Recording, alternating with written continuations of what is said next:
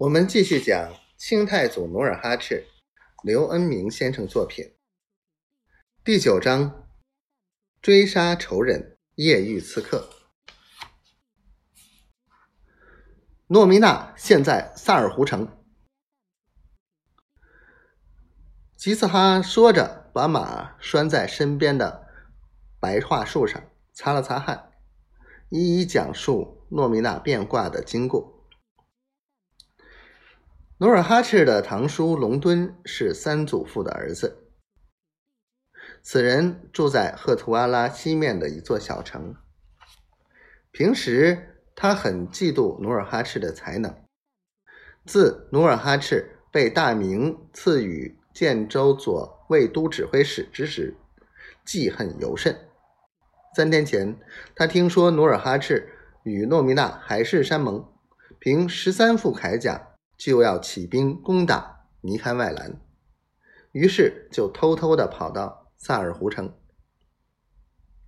瘦的皮包骨的诺维纳见努尔哈赤的堂叔到来，赶忙更衣起迎，当即设宴为隆敦洗尘。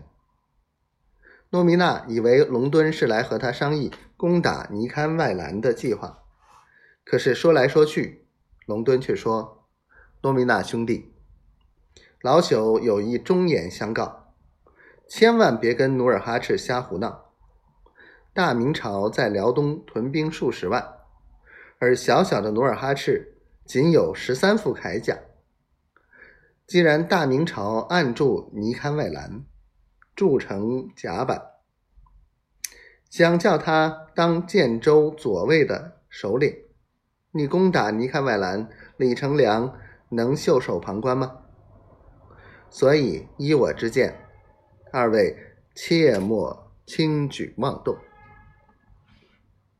诺米娜不知真相，他听了隆敦的挑拨，决定背弃盟约，不再发兵协助努尔哈赤，却悄悄地对其弟说：“老弟，现在看来，尼堪外兰靠李成梁这棵大树是动不得的。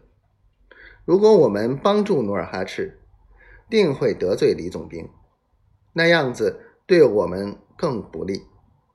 再说，努尔哈赤一旦强大起来，岂不等于我们面前又树了个强敌吗？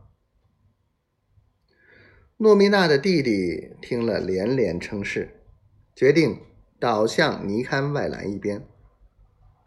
第二天，诺米娜就悄悄派人用马车拉了十盆达子香。到图伦城向尼堪外兰告密。